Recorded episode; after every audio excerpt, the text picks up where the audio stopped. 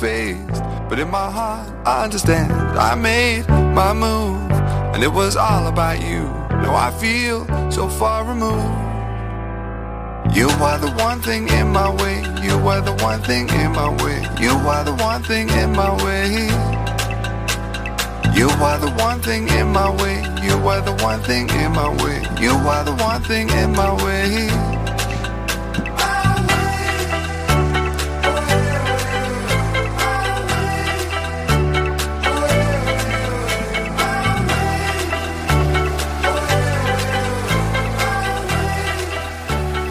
Muy buenas noches y saludos cordiales, que decía el otro. Hoy es jueves 8 de febrero, programa número 17 de Enboxes. Ya lo saben, su programa de motor. Ajusten los respaldos de sus asientos, abrochen el cinturón, bajen los seguros, cierren las ventanillas, enciendan su teléfono, tablet, ordenador, algo que tenga internet, porque ya sabéis que a través de FM eh, don Alberto Feijón no nos deja emitir, pues entonces tenemos que emitir por internet. Se van ustedes al navegador, ponen cuacfm.org barra directo y ahí está en boxes. Pueden descargar también la app de Quack que es muy sencillita, la hay para Android y para, para la manzanita, y también es otra opción para, para escucharla. Don Carlos Martínez, buenas noches. ¿Qué tal? Buenas noches. Y por supuesto, volver a decir una vez más que seguimos con el manifiesto abierto para que lo firme quien quiera. Efectivamente, sí señor, ahí está. En cuacfm.org barra petición por el derecho a comunicar. Y nosotros vamos a comunicar, pero por internet. Don Carlos Díaz, Hola, buenas noches. le felicito por su puntualidad. Hombre, eh, parrilla de salida. De parrilla de Si no, salida. Me dejabais fuera. También. Bueno, eh, vamos a presentar también ya a José Luis, que lo tenemos aquí con nosotros. José Luis allí estarán, representante de Impenor. Buenas noches. Muy buenas noches. Después hablaremos con usted de los mm, bueno, accidentes y cosas variadas, que creo que es un tema muy interesante. Además, hoy que tenemos al hombre del seguro aquí, Sí. pues nada más y nada menos, pues podemos hablar de eso. Bueno, Martín, ¿nos adelantas un poquito lo que vamos a tener hoy? Pues mira, eh, vamos a hablar, como siempre, nosotros somos muy dispares, ¿no? Sí, cierto. Somos muy dispares, entonces mm, tanto hablamos pues de una sorpresa que se le va a dar a, a un chico que, que tiene un problemilla y que una vez más lo hacen moteros, Eh, moteros muy solidarios, moteros, por cierto. lo hacen moteros. Mm, Como no, también hablamos siempre de rallies, vamos a hablar de rallies. En breve comienza Campeonato de España de Rallies de Tierra. Cierto. Hablaremos con una persona gallega que va, que va a estar aquí. Sí. Y, y hablaremos, como tú bien dices, de temitas de accidentes, seguros. No sé si hay mucho tramposo en el seguro, ya lo veremos después. Uy, uy, uy, uy. Sí, yo, yo de entrada digo que sí. Jesús Luis Sí, sí. después ya verá lo que. lo Bueno, que- no- nuestro técnico también quiere saludar. Don Miguel Ancho, buenas noches. Buenas noches. Y bueno, allá antes de nada, porque me ha mandado aquí un WhatsApp nuestro asesor de trial, don, don Alejandro Torres, que me recuerda que este fin de semana comienza el Campeonato de España de trial en la Nucía, en Sí, Alicante. Y ahí tenemos varios pilotos gallegos, además. Y con una gran baja. Eh, ¿Quién? ¿Quién? ¿Quién? Adán ah, Raga. sí, que le han operado, ¿no? Sí. ¿Ves? Bueno, veo, que El- estás, veo que estás atento. ¿eh? El, do- Sí, el- el mítico doctor que opera a todos los moteros también. Eh, sí, el especialista este en, en traumatología. que está en ¿no? Barcelona, Ese sí. que está en Barcelona, sí, señor. Bueno, pues vamos allá. Mm, Porque mm, este fin de semana en Noya hay una concentración motera que solo lo saben unos cuantos motoclubs. Y Ricardo, que es de miembro del Motoclub Moteras Coruña y uno de sus administradores, pues nos lo va a contar. Ricardo Valverde, buenas noches. Hola, buenas noches. ¿Qué tal estás? Bien, Bien, descansando ya en casa, ¿no? sí, Bueno, a ver, el otro día te pones en contacto conmigo para eh, comentarme esta mm, ruta, ruta con Marcos, se llama, ¿no? Sí. Bueno, eh, ¿cómo nace esta, esta iniciativa? Porque esto es un tema un poquito solidario, ¿no? Sí, la verdad que sí. Bueno, esta iniciativa eh, nació porque un compañero que tenemos, eh, que se llama Juan Francisco, Sí. hizo una publicación dedicándole unas palabras a su primo, que está pasando por un momento muy difícil, como Sí. dice él, pilotando una carrera muy complicada. Y bueno, leímos esta publicación y decidimos hacer este lo que en principio iba a ser un pequeño evento. Sí, pequeño pero que se está yendo a las manos, ¿no? Sí, la verdad es que sí. Bueno, eh, esto en principio, ¿qui- ¿quién lo organiza? Bueno, pues esto realmente lo está organizando eh, el, la aso- eh, el motoclub de, de Noya, Sí. la Asociación Motera de Río de Noya. Sí, sí, muy bien, perfecto. Y no sé si, creo que ya tenemos a Juan Francisco al teléfono, no sé si está ahí ya. Juan Fran. Sí, sí. Hola, dígame. buenas noches. ¿Qué tal por Noya? Buenas, buenas noches. Pues bien, lloviendo y con frío, Co- igual vale, que pues- por ahí imagino. Pues entonces igual que en Coruña. Lo mismito. Igual. Igual. Bueno, nos estaba contando Ricardo un poquito como de qué de qué va esta ruta con, con Marcos. Tú a Marcos le conoces, ¿no? Sí, claro, Vale. personalmente. Bien. Es, Eh, solo vamos a dar mm, dos pinceladas. Eh, ¿Cuántos años tiene Marcos? eh, 14. 14 años, vale. Bueno, pues no vamos a decir nada más porque si no se le va a desvelar la, la sorpresa que le vais a dar el, el sábado. Bueno, Ricardo. Eh, a ver, esto colaboran varias peñas moteles porque esto todo se está moviendo a través de Facebook, ¿no? Sí, correcto. Se está moviendo a través de Facebook y diversas redes sociales. Vale. Eh, ¿Se han apuntado ya muchas peñas moteras o motoclubs?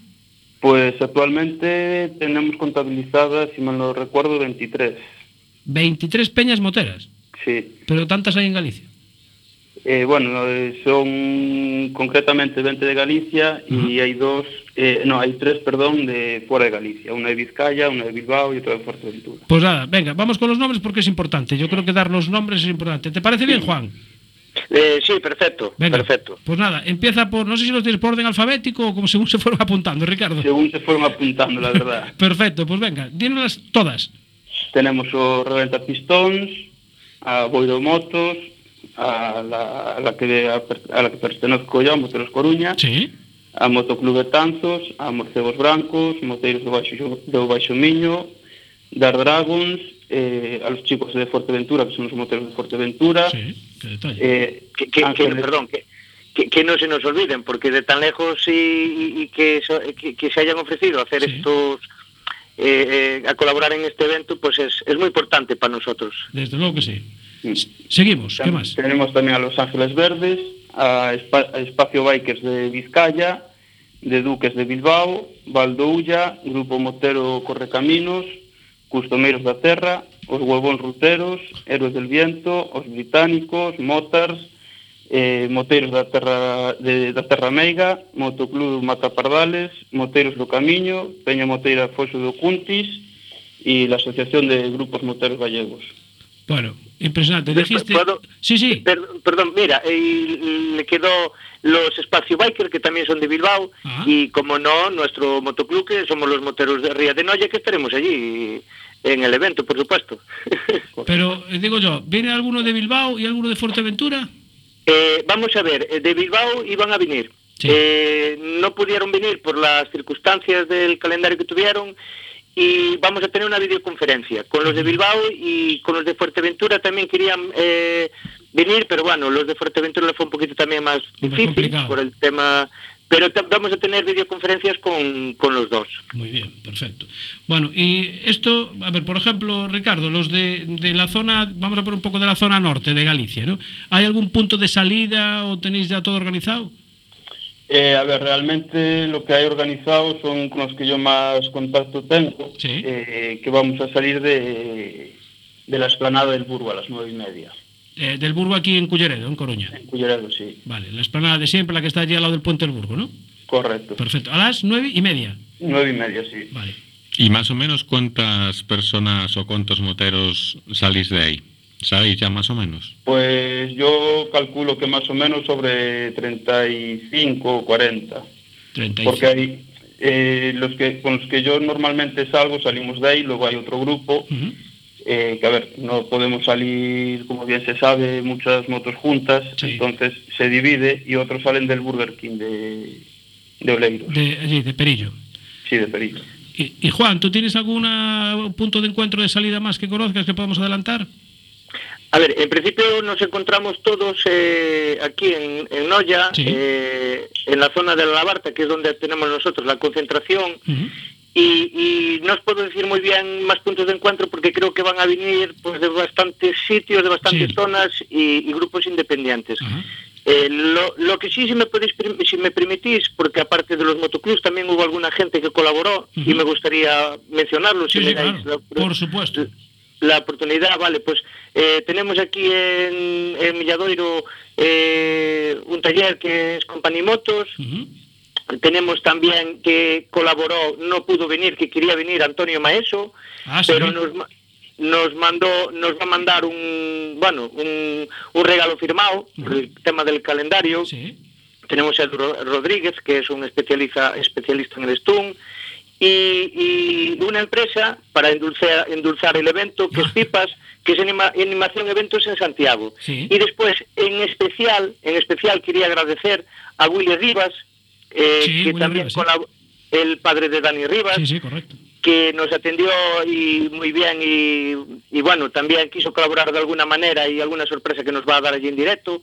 Y después también a, a un compañero vuestro que es un futuro campeón, que es Yael, Sí. que también hizo un esfuerzo muy grande, mm, bueno, por poder estar en este acontecimiento, porque está corriendo ahora mismo que es el campeonato gallego y, y, bueno, sé que económicamente le es complicado, pero bueno, ha hecho mm, por estar aquí y también quiere dar más sorpresas y, y, bueno, Que ya poquito, él, pues ya él tiene seis años, ¿no? Va a hacer una exhibición con las minimotos. exactamente. Ya él tiene seis años y, y, bueno, es vecino vuestro, ¿no? Sí, sí, sí, sí. es Un, un futuro sí. campeón que tenéis ahí en Coruña, ya podéis apoyarlo. Pues lo, lo traeremos aquí. Nosotros de, de críos los apoyamos siempre, además. Y Pues- pues- de pues sí. karting, de minimotos, de lo que sea. Sin problema ninguno. Y yo tengo entendido que va a haber también un piloto que ya está corriendo alguna carrera a nivel europeo, ¿eh? Es verdad, eso Ricardo eh, está más al tanto, ¿no? Es eh, que quiero Borja meter- Sánchez también. Eh, Exactamente. Otro vecino nuestro. Otro vecino nuestro también, es verdad.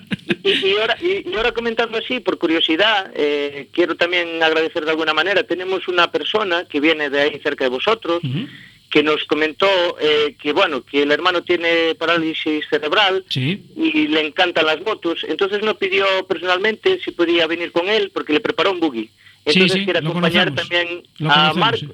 Ah, y, y la verdad que quiero decir que es un evento para disfrutar todas aquella, aquellas personas que, que disfruten de la moto y, y- y, bueno, es un poquito también para, para hacerle un homenaje a toda la gente y a todas las familias que están pasando por momentos difíciles por el tema de esta, de esta enfermedad. Muy bien. Eh, Ricardo, eh, si alguien quiere colaborar, ¿todavía está a tiempo? Sí, todavía está a tiempo. Hasta, hasta el sábado a las 12 Ujú. está a tiempo. Este sábado día 10, es, ¿no? Día 10, correcto. A las once y media pusimos el punto de encuentro para reunirnos todos, pero a las 12 es cuando realmente empieza el evento. El evento. Bien. Bueno, Aparte de todos esos, también colaboran, quería matizar también, porque también colaboran de una buena forma, el concesionario de onda de aquí, de, de Coruña, Motor 7. Ah, Motor 7, y, sí. Y Motor 55 también, el taller. Perfecto. Bueno, muy bien. Pues, o sea, que a las el, el acto en sí empieza a las 12, ¿no? Y, Sí, empieza a las eh, Juan, ¿qué, qué vais a hacer? ¿Vais a hacer alguna ruta por, por Noya o...? Sí, a ver, eh, os cuento un poquito cómo va a ser el evento. El evento, en principio, quedamos a las once y media en la zona de La Lagarta, que es donde queda la, donde es la concentración. Eh, de ahí tenemos pensado salir todos los moteros que nos ajuntemos e ir a buscar a Marcos a su casa, Ah, que vive en el centro del pueblo. Sí. De ahí cogerlos todos y, y hacer una pequeña ruta de 6 o 7 kilómetros por, eh, pues paseando por las zonas bonitas que tenemos nosotros por allá, por, por Noya, sí. y acabar en el ayuntamiento. Ah, vale. ¿También co- colabora el ayuntamiento? Eh, eh, sí, colabora el ayuntamiento. Bien, hay que decirlo. Sí, sí, muchas gracias al ayuntamiento porque también colabora, se ha portado muy bien. Y entonces eh, el tema es pues allí se van a entregar eh, a hacer obsequios de pues todos los regalos, obsequios Sí. que, se, que, que se, que se hagan y, y después una vez que se haya acabado vamos eh, otra vez a la zona de la Barta pues a tomar un poco el tema de que va a haber una pinchada y como no pues eso para saborear la, los postres, la- las tartas que nos van a hacer eh, es- esta empresa de animación. Ah, muy bien. Bueno, Ricardo, veo que entre los dos habéis montado aquí un, un jirigay, pero bien, ¿eh? Eh, Sí, bueno, mira, no, me- no fuim- no fue solo nos- eh, nuestra participación, sino también de, de la agrupación motera de Ría de Noia, que también Sí, bueno, que fue- en esto todo. La iniciativa, pero bueno, veo que siempre hay gente solidaria que, que colabora desinteresadamente, ¿no? Todos los Sí, motoclubs. la verdad es que sí. Desde yo, que yo sí. si, si me dejáis aquí, personalmente agradecer ahí a Ricardo, que fue el que organizó todo desde la parte de La Coruña Sí. y que ha sido un placer eh, todos estos días hablar con él, estar organizando todo esto y, y- y nada, pues muchas gracias Ricardo. De nada, hombre. Ricardo, nosotros también tenemos que darte las gracias porque, bueno, pues gracias a gracias a ti, a todos los todos los moteros, pues mira, nos hacemos eco de estas de estas iniciativas solidarias. Eh, bueno, ya mm, nosotros vamos a mandar también alguna representación de aquí de los británicos y bueno, pues creo que concretamente además nuestro técnico de sonido va, va a estar. Miguel Ancho, tú al final vas a ir, ¿no? Sí, pero correcto. Vale, bueno, pues ¿Me, me- me dejáis dar un saludito si, si puedo? salude usted. Pe- Pequeñito, porque yo, yo la parte mía, toda de mi familia, por parte de mis tíos, por mi padre, son de Palavea. Entonces, desde aquí, Ah, pues- pues, darle un fuerte abrazo a mis tíos, ahí que están en Palavea. Espero que estén escuchando este programa. Pues te digo que estamos de Palavea que a 500 metros más o menos. ¿no? 500 metros. Pues mira, Joder, somos pues casi mira. vecinos, así. El estudio está aquí al lado, así que Pues, pues, pues un saludo. Venga, muy y gracias, a- gracias a todos. eh, nada, gracias a vosotros por, por organizar estos actos. Y quiero ver un primer plano de la cara de Marcos cuando. eh, Ricardo, ¿tú sabes en qué moto le van a subir?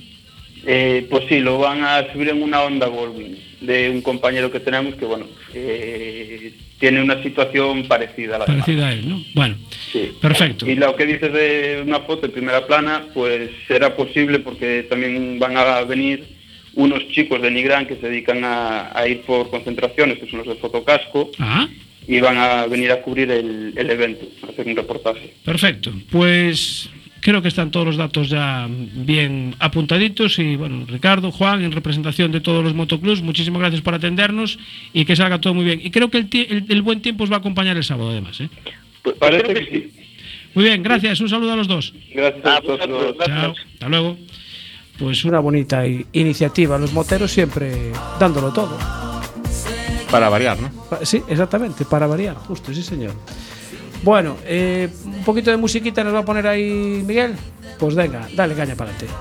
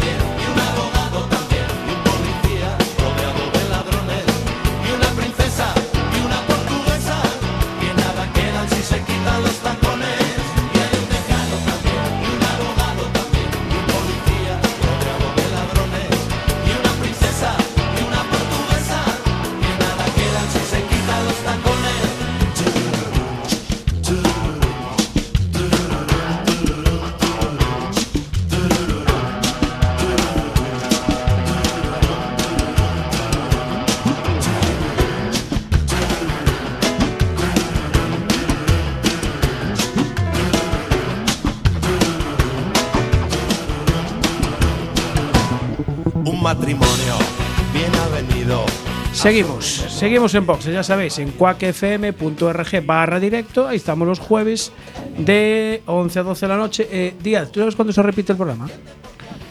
Pues no, Eh, si, te he pillado, ¿eh? si me lo dices. Ah, Carlos, ¿tú se puedes decir? Yo no se lo voy a decir. Se lo digo yo entonces. No, no, no se lo digas. No se lo digo. aquí No se lo se El domingo, después te vas a la Aquí todo el escaleta. mundo se escaquea. Te vas a la escaleta y lo buscas. Tenías que dejarlo y preguntárselo el próximo jueves. Pues tienes razón. Bueno, el próximo jueves nos dices la hora que se repite el programa. Venga, va. Vale. No hay problema. Así Todo que, controlado. Todo controlado. Las redes sociales las sabes, ¿no? Las de redes sociales, no, también esas se las dejo a Carlos. De verdad, ¿eh? Ay. Así, así no hay manera. Así, con estos redactores Con- no hacemos nada, ¿eh? Pero me queréis dar caña, pero. Espera que Ancho, Ancho sí sabe. Una pregunta. Entonces, ¿a qué vienes? No, no te Ancho, Ancho, no te escucho bien. Vengo a darte caña, tío. Sí, ya te digo. Con lo fácil Bueno. que es en boxes. Es verdad, en boxes nada más. Bueno, ahora es en Ahora boxes, porque boxes. sabes que Facebook hubo ahí una movida y tuvimos que ponerle un nombre. Hay que personalizar. Hay que personalizarlo, exactamente. No es por nada, pero bueno, casualidades de la vida. Bueno, eh, de Noya vamos a saltar a, mm, a Paracuellos del Jarama. Bueno, de momento no sé si está ya en Paracuellos del Jarama. Antonio, Hola, buenas noches, don Antonio Otero. ¿Estás, Buenas ya en, noches. ¿Estás ya en el Jarama o todavía no? ya estamos en Paracuellos. Ah, ya estáis ahí. Sí, Caray, cómo madrugáis. Bueno, Antonio Sí. se va a correr el campeonato de, de España de rallies de tierra, que esta es la primera carrera, el sábado día 10. Eh, o sea que ya estás preparando, ya, o sea, yo vi el, el coche en el remolque, pero pensé que no había salido todavía. no, sí, eh, bueno, el tema empieza mañana al mediodía, eh, pero para, para colocar un poco la asistencia y, Sí. Y organizarnos un poquito todo, ya hemos llegado ahora hace, hace una horita más o menos. Ah, bueno, o sea que por pocos cogemos en carretera. Por poquito, sí. Vale, o sea, la carretera bien, sin problemas, no hay nieve ni nada. Nada, nada, es más alarma social que Ah, otra cosa. vale. Llevabas cadenas por si acaso, ¿no? Llevaba ruedas de nieve y cadena Ah, bien. por, por si acaso, o sea, vamos bien preparados. Muy bien, así me gusta. Ya sabes que si no la DGT después igual nos, nos llama la Sí, atención. sí, sí, sí. sí. Bueno, eh, este año hay cambio de montura, ¿no? Hay cambio de montura, sí, además la montura deseada. Ah, bien. O sea, te vas con un Peugeot 208 R2, ¿no? Sí, sí, eh, cambiamos el AIGO, eh, considerábamos que hacer más de dos años la Copa no es que fuera un error, pero tampoco íbamos a aprender mucho más, ya Sí. tuvimos opciones de ganarla el año pasado. Bueno, quedasteis Entonces, terceros, ¿no? Sí, terceros, fuimos con opciones reales de victoria hasta la última carrera, pero en la última tuvimos una pequeña salida, chocamos un poco y se truncó un poco todo y quedamos al final terceros. Pero bueno, eh, el año fue tremendamente productivo. Y empiezas, em, se empiezan en, en Paraguayos este fin de semana. Si no me equivoco, son ocho pruebas. Eh, ¿Está ya, como, como pasa en muchos casos, ya todo el calendario confirmado o todavía tienes carreras por confirmar? Mira, esta, esta carrera de paracuellos realmente no es puntuable para el Nacional, realmente es una preinspección Sí. para, para hacer el Rally de Madrid eh, puntuable a final de año y es el que está en el aire. Las demás pruebas ya están confirmadas. Vale, o sea que vas a hacer todas. Vas a correr todo el campeonato. Eh, vamos a dejar un poco de lado el Lanzarote por Ah, el coste claro. que, su- que supone Claro. ir hasta, hasta allá y posiblemente Motril. El resto las vamos a hacer. Vale. Y vas a hacer toda la temporada con el, con el Peugeot, Sí, que es de, de R. Vidal, ¿no? Te preparado Es de por, Vidal, por sí. Amador Vidal. sí, correcto. Vale. Y, y bueno, el cambio este de, del Toyota del Aigo, que es, bueno, comentabas antes que, que ya no había, digamos, más evolución, ¿no? No es que, a ver, evolución siempre hay. Lo que pasa que realmente si queremos aprovechar el tirón de ritmo que se coge en Copa y, y demás, mucho más ya no íbamos a poder avanzar en el Toyota. Ya estuvimos peleando por los puestos de cabeza. Eh, considero personalmente, a lo mejor me equivoco, pero considero personalmente que, que hacer un año más la Copa sería a lo mejor acomodarnos y no aprovechar el ritmo el ritmo que se coge. Bien, bien. Entonces, para poder aprovecharla, yo creo que el momento es ahora. Y hablas de que vas a correr con el deseado Peugeot 208 Sí. R2. Eh, ¿Lo dices porque probaste ya en otras ocasiones y te gustó o era algo que simplemente tenías mentalmente en la cabeza? Al final, al final el, el R2 es el, el coche por excelencia de Sí. dos ruedas motrices, ¿no? Eh, lógicamente después están los cuatro ruedas motrices, pero en dos ruedas motrices era el sueño deseado, eh, para mí por lo menos. Entonces aquí está y ya es real. Eh, para mí eso es, es un puntazo muy grande. ¿Tuviste la ya pudiste probarlo haciendo digamos que test o cosas así para ver un poquito, sobre todo me imagino que la gran diferencia que va a haber con el Toyota? Test como tal no, porque realmente nos tomamos esta carrera de paracuellos, al no ser puntuable nos la tomamos un poco como test, pero sí que es verdad que allí de los alrededores de, de AR Vidal, de Vimianzo, estuvimos probándolo un poquito, pero bueno, con condiciones muy tranquilas y probando cómo va el cambio, la frenada y todo eso, pero nada, nada serio, digamos. Lo- Aju- Ajustar el eh, asiento y esto, ¿no? Correcto, eso es. Y a ver cómo va el cambio, eh, un poquito todo. Realmente el test bueno va a ser este fin de semana. Vale. Bien, y a ver, veo que de copiloto o copilota, no sé cómo quiere que le llamen, Sí. llevas a, a Rebeca Arellano. Sí, correcto, sí. ¿Ya, ya, ¿Ya estuvo contigo alguna vez de copilota? No, es la Primera primera, vez, vez, que intenté llevarla hace dos años, pero bueno, por, por incompatibilidad con el trabajo no podía y, y este año puede hacerlo completo, entonces vamos a, vamos a llevarla. O sea que entonces entendemos que es muy buena. Eh, yo creo que sí, yo creo que sí. Te lo diré después de la primera carrera, pero creo que sí.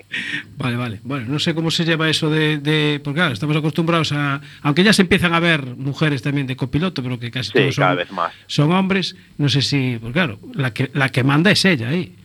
La que manda, la que va a llevar los pantalones en este caso va a ser ella. Sí, va a ser ella. Bueno, ¿ya, eh, ¿ya estuviste con ella hoy ya o todavía no? Eh, sí, acaba de llegar ahora mismo también. Vamos a cenar un poquito, descansar y mañana preparar todo bien. Por la mañana tenemos el tema de preparar resistencia y demás y los reconocimientos empiezan a las 2 de la tarde, así que así que Bueno, irá claro, bien. Porque las pruebas son el itinerario secreto. Eh, claro, eh, se sabe, se Más o sabe la zona, pero creo que son unos 20 kilómetros a la redonda de Paracuellos o algo así. Sí. Pero realmente los tramos hasta mañana a las 2 que empecemos a reconocer no sabemos nada. Vale. Y el, el- bueno, el coche para, para Rebeca también es nuevo, ¿no? Sí, claro, bueno, ella, Ella- ella ya, se, ya se subió un R5, que es bastante Ay, sí, superior. sí, es pero- verdad que ya se hizo una prueba, sí. Sí, pero en un R2 sí que es verdad que es la primera vez que se sube. Bueno, pues eh, desearos mucha suerte a los dos y que hagáis buena pareja en este Peugeot, en este caso. Muchísimas gracias. Y nada, pues seguiremos la, la trayectoria de esta, de esta temporada, a ver qué tal te, te aclimatas al, al Peugeot. Pues muchísimas gracias. Venga, gracias Antonio por atendernos. Mucha suerte. Un saludo, Chao, gracias. hasta luego. Hasta luego. Bueno, ya ves. Pasamos de un de la Copa Kobe, eh, de un Toyota de un Aigo, que no está mal para empezar, ¿eh? No, si te acuerdas cuando estuvimos en el Rally Terras de Agua, Sí. tú y yo, los veíamos pasar y decíamos, pero como este Micro Machine, Sí, poco más parece. este que se veía casi enterrado en medio de las pistas Sí, porque sí, prácticamente no sabía, pero ahí andaban, ¿eh? Sí, sí que anda. Está bueno, esto está bien, esto de la Copa Kobe, porque para empezar, pues mira, mm, a lo mejor no supone tanto gasto como otro tipo Claro. de vehículo y, y puedes empezar. Y ahora ya ir cambiando. Sí, son, son copas patrocinadas en los que los costes para correr el campeonato completo pues son no Más. tienen nada que ver con seguramente lo que lo que le sale el hacerlo este año en el 208. Exactamente. Bueno, eh, un poquito de musiquita para cambiar de tema y seguimos. Venga. perdido el tiempo. Tendrás el mundo en tus manos. Tendrás montones de pesos. Si a todos los tienes llorando. Conmigo tocaste hueso. Yo le doy mi querer al querer. Y lo doy para toda la vida. Si quisiera vivir de placer. Me buscaba un amor de cantina. Yo le doy mi querer al querer y lo doy para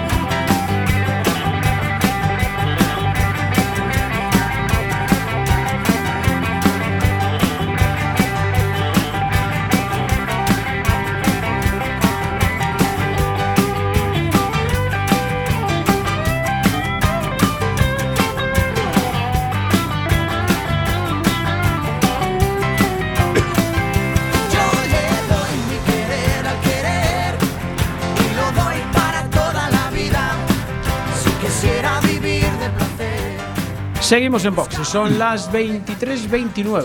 Curiosamente, hoy vamos siguiendo la escaleta programada. ¿eh? Llegué yo eh, a tiempo. punto, claro. y- Fue por eso. Es que siempre. Y se siempre, mantiene, Claro, se mantiene. Claro, claro. Ya está, mira el técnico cómo se ríe. Vamos a, tener, vamos a tener que poner un store en la, en la, aquí en la cabina de sonido para que no nos vea. Sí, un, un cristal de estos con efecto espejo que de un lado se ve y del Claro, otro no, falto ¿no? yo ya os hago ir por el, por el libro. Sí, sí, es verdad. Sí, Bueno, eso, eso claro. demuestra lo puntual y lo que asiste Carlos Sí, sí, me sí. hace- siempre a los vais, programas. vais con retardo esperándome siempre.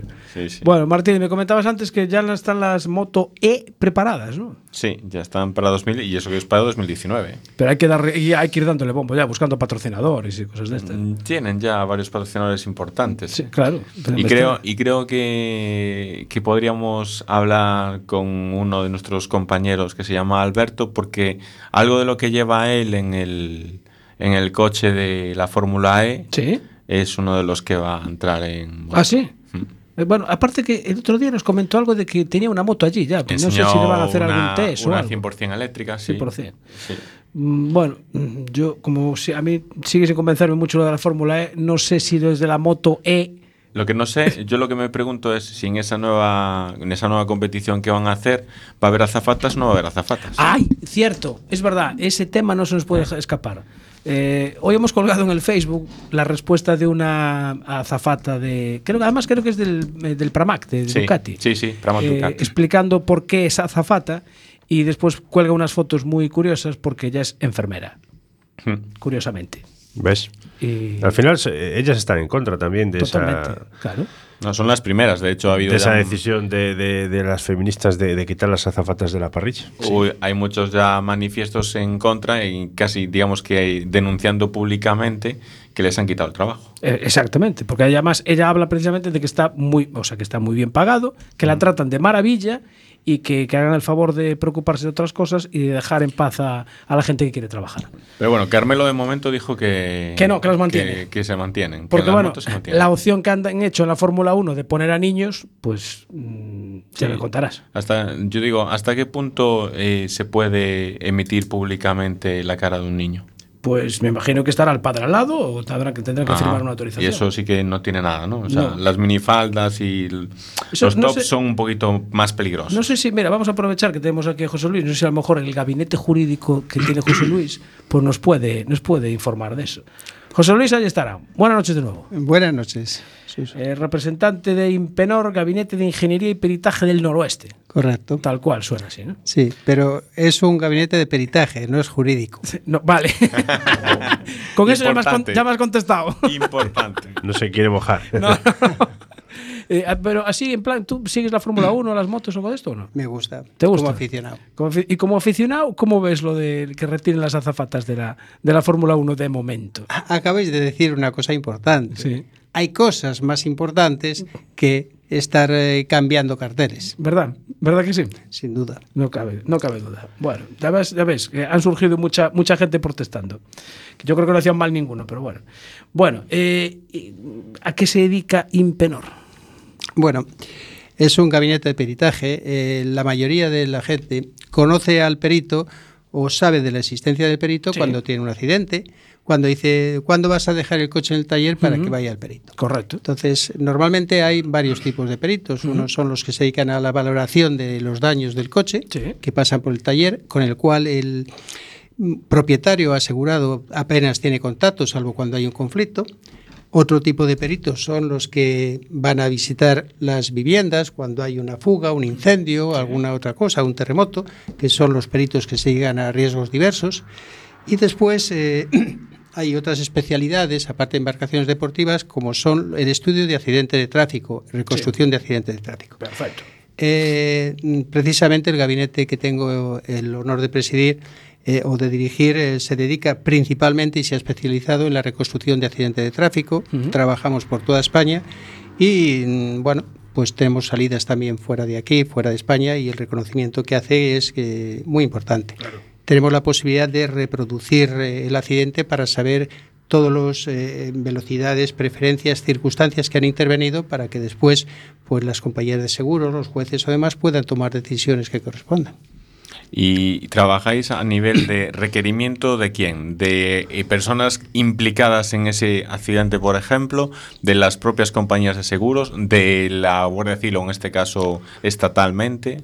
Pues principalmente suelen ser las compañías de seguros. Después están los despachos de abogados, que tienen casos particulares. O a veces vienen algún particular, pero que siempre le decimos que tenemos que trabajar con su abogado porque ese va a ser quien dirige la reclamación, el pleito y demás. Sí. Entonces trabajamos con compañías, con despachos de abogados, clientes particulares, eh, como peritos judiciales en los juzgados.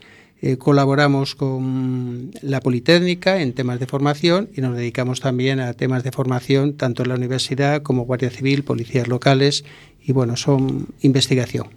O sea que mucho trabajo. Por desgracia vivimos de las desgracias ajenas.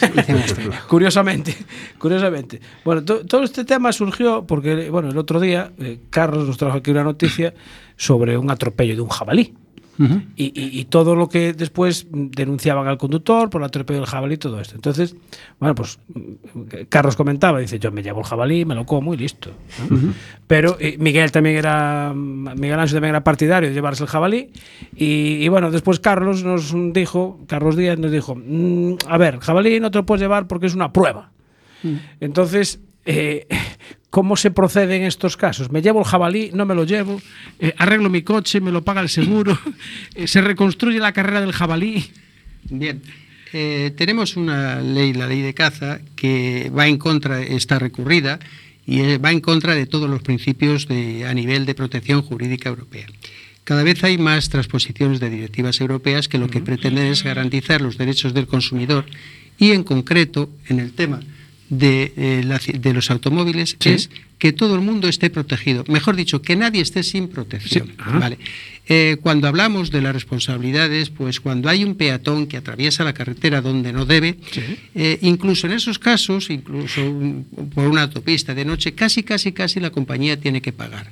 Hay una excepción en la Ley de Responsabilidad Civil y Seguro del Automóvil que establece que, salvo culpa exclusiva de la víctima, pero eso de la culpa exclusiva de la víctima, que sea del peatón que ha cruzado la carretera, es la compañía la que tiene que demostrarlo. Se invierte la carga de la prueba, ¿vale? Y en ese sentido, en el tema de cotos de caza también. Ha habido la presión de los cazadores por la subida de las primas y demás, pues así ha habido un grupo que ha dicho que no, que, que, eh, teniendo en cuenta que hay un enriquecimiento, un lucro en la explotación del coto, Sí. pues era el entendimiento que el quien se lucra tiene que pagar. Ha habido cambios ahora que dicen solo el día que hay batida o si hay día de caza. ¿no? Sí. Eso está recurrido, va un poco, hay muchas... eh, cuando un conductor circula y basta con que haya una señal de peligro, animales de caza, Sí. el coto está excluido, eh, no es muy lógico, porque hay veces que po- a- tendrías que ir a 30 por hora para evitar si te sale un, un- elemento, Sí. una pieza de caza por la derecha corriendo. ¿no? Sí. Y evidentemente si vas a 30 en una carretera de 90, estás infringiendo la- la- la- el, ¿A quién le haces el caso? reglamento, eh, Claro. Entonces, esperemos que vayan cambiando las cosas, sobre todo pensando en la protección del motorista, del ciclista y de, Sí. de cualquier usuario de la vía. Bueno, que no sé si está don Miguel Ramos, ¿lo tenemos ya al teléfono? Buenas noches. Buenas noches y saludos cordiales. ¿Dónde estabas, macho? Llevamos media hora llamándote. Me estaba. Pero, escuchando el programa. Sí, por supuesto. Como, por como te pregunte algo y no me sepas de qué estamos hablando, no te doy la tarjeta dar- Visa de, de Enboxes. Le voy a dar una pista a Díaz. Ah, dale. El, el domingo por la mañana a la hora de los callos. Ahí es cuando se repite el programa, ¿no? Sí. Tonto eres. Vale, con esa pista ya tienes que saber. Pasa que yo estoy en los callos. ¿sabes? Bueno, ¿sabes que tenemos hoy aquí a la persona que nos recomendaste el otro día cuando salió el tema del jabalí? Eh, ¿Viste? ¿Viste? Sí, señor. Ahí estoy, porque es todo un experto, José Luis Ayestarán. Bueno, eh, yo no sé, bueno, al final no nos podemos llevar el jabalí. Eso es un tema jurídico. Nosotros reconstruimos lo que ocurrió y si era evitable o qué, circunstan- o qué velocidad llevaba cuando se atropelló al, al jabalí. Pero- si nos lo llevamos o no, tendríamos que buscar a un abogado y que nos recomiende. Pero ciertas- ¿y eres, eres capaz de calcular a qué velocidad salía el jabalí de la- del, del coto? Mm, No. A veces, en función de- del desplazamiento, el comportamiento y demás, depende dónde pegue, hacia dónde va, pues es un componente físico. Y hoy día tenemos medios que nos permiten reproducir con una fidelidad muy grande. Daños en el vehículo, por ejemplo. Claro, cuando el jabalí no es tan fácil porque suele quedar arrollado y la mayoría de las veces queda un poco parados, ¿no? Eso le pasa como cuando la liebre que ve por la noche o un conejo ve los, los, fa- los faros y se queda quieto. ¿no? Se para. Pero cuando hay un atropello en general, eh, que es un, un vehículo, un turismo contra una moto, contra un peatón, se puede saber si el peatón venía andando, si venía corriendo en función de los daños, el comportamiento y demás, y eso nos permite calcular si el conductor pudo haber percibido con tiempo el accidente, si hizo todo lo posible por evitarlo, si pudo o no pudo, de qué tiempo dispuso. Bueno, hay muchos estudios. Y en el sentido de ver esos estudios para sacar las conclusiones de cómo se produjo ¿no? el, el accidente o el, o el atropello, claro, lógicamente el atropello o el accidente se produce un día a una hora, pero la reconstrucción es muchísimo más tarde. No se tienen las cosas allí paradas hasta que se va a hacer la reconstrucción. Efectivamente. Buena Nos- pregunta, Carlos. Eh, intervenimos cuando hay consecuencias graves. Y normalmente ya ha intervenido la Guardia Civil, Policía Local, y han tomado unos datos objetivos, que son las marcas, restos, posiciones finales, o a veces los motoristas indican cuál es la posición final, que luego los mueven para poder facilitar paso de ambulancias, grúas o restablecer el tráfico. Correcto. Y con esos datos subjetivos, la Guardia Civil, pues a veces, a veces no, la Guardia Civil intenta conocer qué es lo que pasó. No las policías locales no todas, simplemente exponen lo que han visto. Y nosotros, con los datos subjetivos, intentamos después ver los vehículos, eh, tenemos eh, los informes médicos, tenemos cosas que a lo mejor la Guardia Civil no ha podido ver en el desmontaje del vehículo o en la autopsia o en otras cosas, donde con la suma de todos esos datos intentamos reproducir el accidente. Bien, eso me está recordando. Miguel Ancho, tú estabas conmigo ese día. Eh, nosotros el año pasado, en una ruta motera, tuvimos un accidente con una moto. Y no quedó muy claro si el culpable era el coche. ¿Te acuerdas, no, Miguel? Sí, Y yo creo, viendo ahora lo que me estás diciendo, creo que obramos mal. Porque eh, movimos la moto. Claro, lo primero, pues te preocupas del piloto, tal. Correcto. Eh, había sido pues, un- el piloto realmente no estaba muy, o sea, bueno, tiene una pequeña, una rozadura nada más. Pero movimos la moto del sitio y se movió el coche. Eso está mal hecho. Sin duda. Antes, al menos hay que mm, buscar registro, fotografía Fotos, o ¿no? algo para que la Guardia Civil mm, tenga datos Claro. que son los que como autoridad van a interpretar. Ya, lo que pasa es que eh, eh, lo que menos nos acordamos, y mira que éramos unos cuantos, eh, era el, el sacar la foto. ¿no? El- Claro. eh, nos decía la Guardia Civil, ¿no habéis sacado fotos? Y pues mira, es que- Menos mal, menos es que mal que nadie. había uno que sacó alguna foto. Sí, bueno, yo saqué alguna de la frenada del coche, de la posición. En ese caso también lo bueno, y corrígeme José Luis, es que había un montón de testigos. Sí, en este Sí. caso sí, pero, pero claro, yo creo que el documento gráfico, eso, porque realmente después cuando llegó a la Guardia Civil, pues preguntó dirección, cómo había quedado la moto, y claro, en ese momento tú lo que te preocupas es de separar la moto de la carretera, de separar al piloto, no mover al piloto, no lo movimos realmente, eh, no lo vimos hasta que llegó la, la ambulancia, porque gracias a Dios había también una persona de la Cruz Roja y que dijo, no le toquéis, tal, no le toquéis, la cabeza tal, eso perfecto. Pero lo que sí, mm, fuimos rápidamente a levantar la moto y nadie hizo fotos. Bueno, Este es un error. Un error es, mm, o sea, por la intención de hacer las cosas bien. Claro. De, a veces hay dos cosas que hay que hacer. La primera es señalizar para que los que vienen detrás. eso sí se hizo. Eso, eso es la experiencia vuestra y después eh, garantizar la toma de datos. ¿no? Pero a veces cuando pasa el tiempo hay cosas que no somos conscientes y es que eh, puede haber una responsabilidad en daños materiales y una responsabilidad distinta en daños corporales.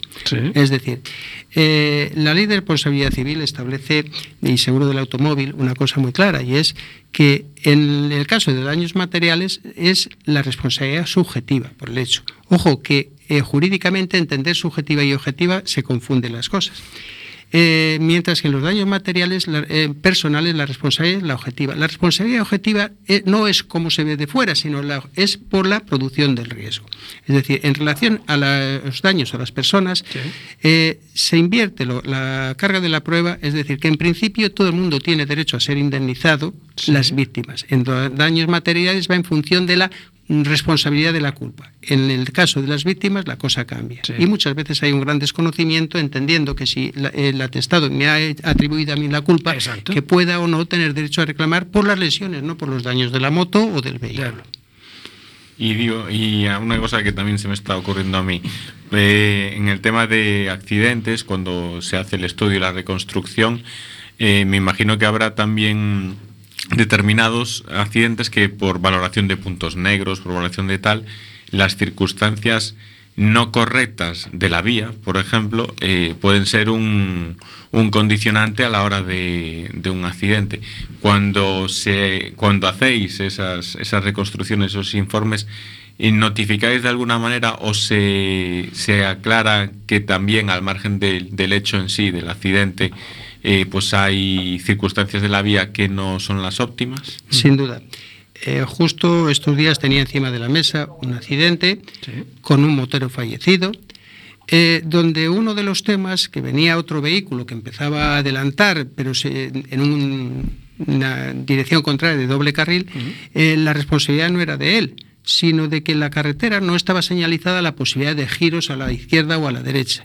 Y eso provocó una situación de desconocimiento donde un motero va a adelantar a una furgoneta que se pone a la izquierda para girar a la izquierda y no hay ningún letrero, ningún aviso y se detiene en mitad de la carretera para hacer un giro con línea discontinua que podía hacerla.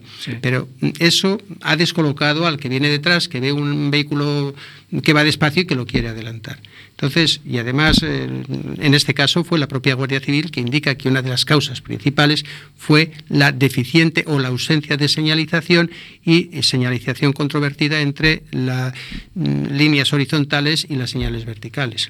Y, en estos casos, por ejemplo, el atestado de la Guardia Civil eh, tiene más peso o menos que a lo mejor que el, que el, que el informe que después pueda hacer eh, Impenor.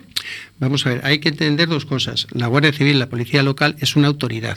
Vale.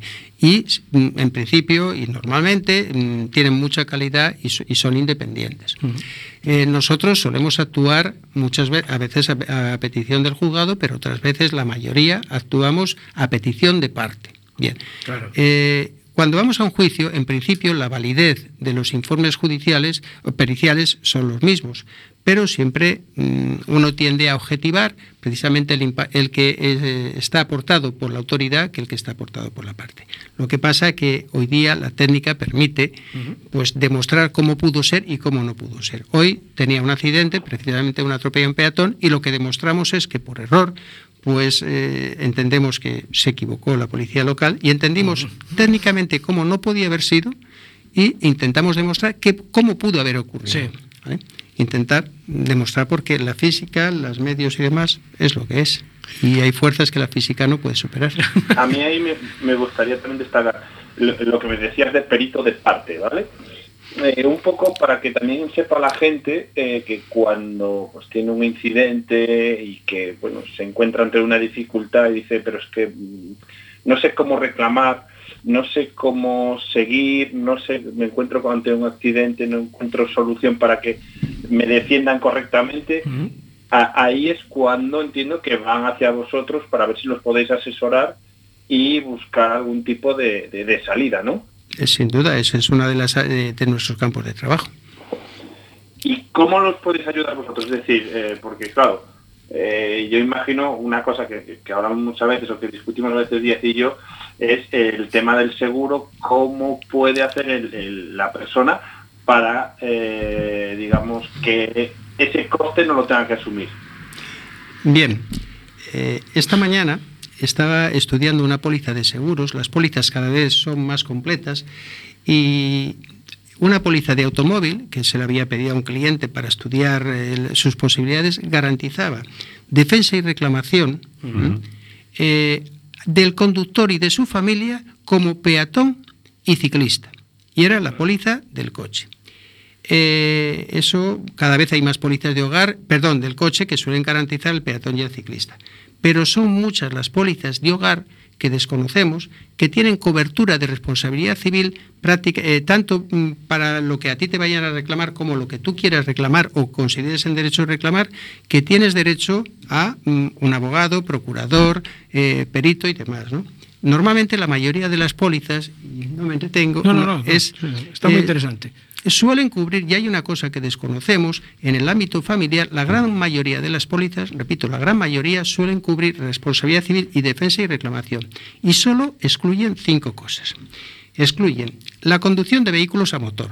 Estamos hablando de las pólizas de hogar. Sí, La tenencia de perros de raza peligrosa. correcto. ¿eh? Eh, la eh, conducción de- deportiva, eh, eh, Sí. perdón, la competición deportiva. De competición, claro. Es decir, podemos ir a correr o podemos andar en bicicleta, pero no vamos compitiendo porque las competiciones tienen, obliga- eh, tienen eh, Un que- seguro aparte. un seguro obligatorio. Eh, eh, finalmente estaba, eh, hemos, di- eh, hemos dicho cinco, la actuación profesional, es decir, que eh, está cualquier actuación nuestra como profesional que nos venga unos beneficios está excluido Sí. y la utilización de armas de fuego. Es decir, un cazador tiene tal. Cualquier otra actuación, en la mayoría de los casos, suele estar cubierta por la póliza de hogar. Tanto si nos reclaman cuando, por desgracia, hemos ido al corte inglés y hemos tirado pues una pieza que estaba de exposición que valía un pastón y que nos la están reclamando, nuestra póliza se hará cargo, como si sale el perro pequeñito eh, mm, corriendo, se nos escapa, provoca un accidente, estaría cubierto por nuestra póliza de hogar, como si nosotros tenemos que hacer las reclamaciones que nos han hecho a nosotros.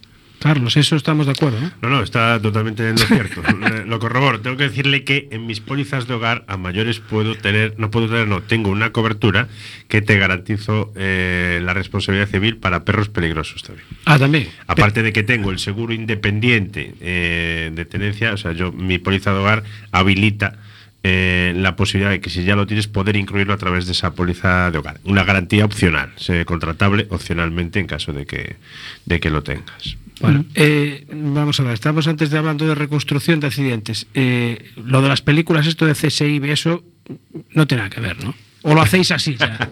Bueno, pues tenías que verlo como eh, hoy ha venido un chico Sí. que había un accidente, que no le cuadraban los temas y decía que tenía unos roces en la pierna y lo único que sacó la, la Guardia Civil es donde había marcas en el parabrisas. Sí.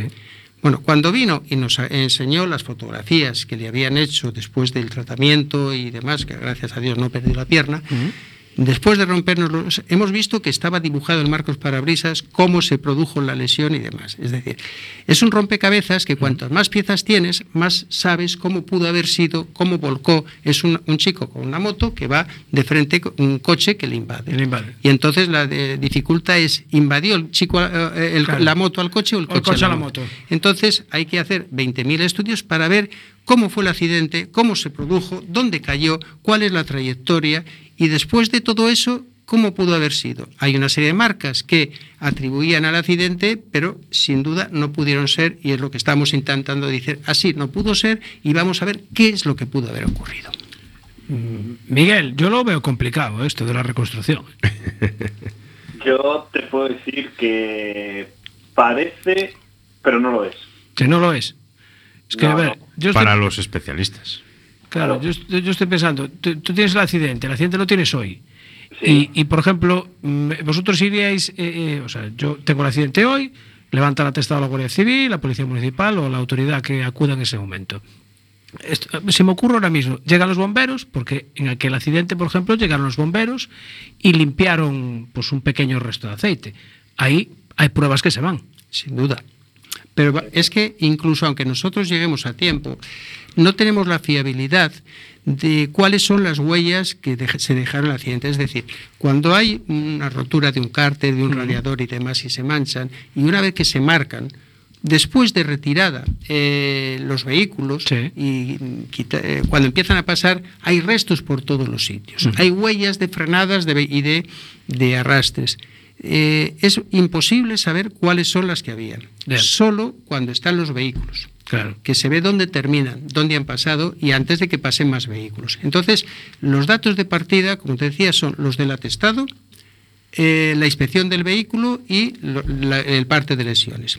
Pero a veces nos llegan los accidentes, iba a decir varios meses, incluso varios años. Después. Es que, es que yo te iba a decir, o sea, yo creo que eh, vuestra actuación eh, no es inmediata, eh, no porque no queráis, sino porque esto viene después de un conflicto de intereses, una reclamación, alguien que no se siente atendido, que dice, pues yo creo que tengo la razón y voy a tirar pues por imperor, por ejemplo, para que, para que me ayude a esclarecer el asunto. Entonces, ya han pasado lo que has dicho, semanas, meses y hasta años. Eh, simplemente cuando una persona se ha encontrado con, con algo raro, es cuando empieza, hoy teníamos un atropello a un peatón, donde por desgracia ha terminado un tema penal.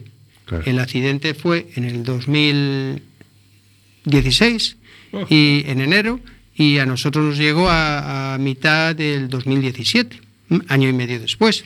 Pero puede ocurrir que vaya bastante tiempo después. Entonces tenemos que partir del reportaje fotográfico que hizo la fuerza instructora.